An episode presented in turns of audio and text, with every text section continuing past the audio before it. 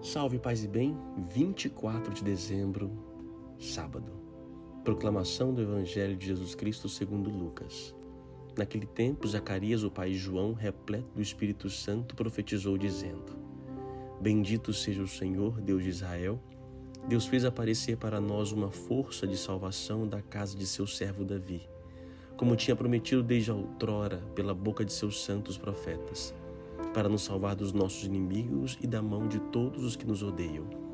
Ele usou de misericórdia para com os nossos pais, recordando-se de sua santa aliança e o juramento que fez ao nosso pai Abraão, para conceder-nos que, sem temor e libertos das mãos dos inimigos, nós o sirvamos com santidade e justiça, em sua presença todos os nossos dias. E tu, menino, serás chamado profeta do Altíssimo, pois irás adiante do Senhor para preparar-lhe os caminhos, anunciando ao seu povo a salvação pelo perdão de seus pecados. Graças à misericórdia, misericordiosa compaixão de nosso Deus, o sol que nasce do alto nos visitará, para iluminar os que jazem nas trevas e na sombra da morte, e dirigir-nos, dirigir nossos passos no caminho da paz. Palavra da salvação. Hoje, 24 de dezembro, muitos aí reunidos talvez em casa, em família, ou talvez sozinhos. É, hoje a liturgia ela é diferenciada. Até o pôr do sol se lê esse evangelho.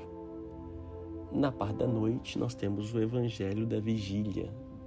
E no domingo nós temos o evangelho da aurora e do dia. Então, nesse final de semana temos opções diferenciadas de viver o evangelho porque é o segundo momento mais importante da história da humanidade. Segundo, por quê? Por, primeiro, porque ele nasceu. Esse é, o segundo, é o segundo, porque ele ressuscitou. Primeiro, ressuscitou. Desculpa a confusão. O primeiro momento mais importante é porque ele ressuscitou. A nossa vida toda está centrada na Páscoa, na ressurreição do Senhor. Porque ele ressuscitou, nós reconhecemos o seu nascimento. Então, o Natal é a segunda festa mais importante para os cristãos. Lógico que não teria Páscoa sem Natal, sem nascimento. Mas se não fosse a Páscoa, o Páscoa, o nascimento dele não seria tão importante.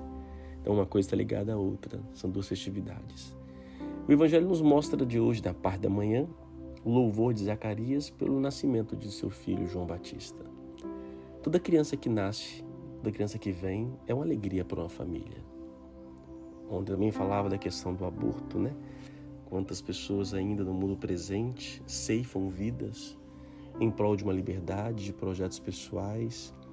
E uma vida sempre é uma alegria, é um dom de Deus. Devemos sempre acolher. Mesmo que não tenha sido planejada, ainda assim, se fizermos algo que, que possa gerar vida, acolhamos as consequências disso. Porque a vida sempre é um dom de Deus. E assim como Zacarias louva pelo teu filho, João Batista, a igreja hoje, o mundo inteiro louva pelo Filho de Deus, o Filho de Maria.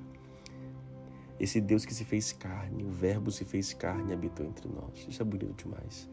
Por mais que a gente tente compreender, foge a nossa compreensão, a nossa racionalidade, que Jesus Cristo é Deus. É mais fácil para muitos acreditar que Ele é um humano inspirado, onde Deus falou por ele. Para nós cristãos, não. É Deus que se fez carne. É, às vezes, quando a gente para para pensar na razão, né? Através da razão, pensar a encarnação realmente é algo assustador. Saber que um Deus que tudo fez, sempre existiu, de repente se faz limitado, criança pequeno, dependente de outro ser humano. É mais fácil acreditar que Jesus Cristo é um profeta, mas nós acreditamos que Ele era Deus, que é Deus, que sempre existiu e que hoje nós louvamos ao Pai bendito por vir ao nosso encontro por nos socorrer. Assim como Zacarias louva a Deus pelo Filho, a igreja e o mundo louva pelo Filho de Deus. Por isso, oremos. Obrigado, Senhor Nenhuma palavra humana é capaz de chegar ao nível do agradecimento que temos e reconhecimento por tanto amor a cada um de nós. Obrigado por vir até nós. Obrigado por vir através de Maria, através de José, através de tantos. E que hoje para nós é nossa força, é nosso alimento. Obrigado. Juntamos nossas famílias hoje, nos damos, nos presenteamos para dizer que nós o amamos, porque o presente que queremos dar é a vós. E como nós sabemos que se nós fazemos um dos pequeninos, fazemos a vós, então nós damos presente a quem nós gostamos, amamos, ou até mesmo pessoas que nós não conhecemos, com o objetivo de dar até vós o reconhecimento e a graça. Muito obrigado. Muito obrigado, Senhor. Que Deus te abençoe, Pai, Filho e Espírito Santo. Amém. A palavra é bendito. Bendize a Deus no dia de hoje. E um Feliz Natal para você e sua família.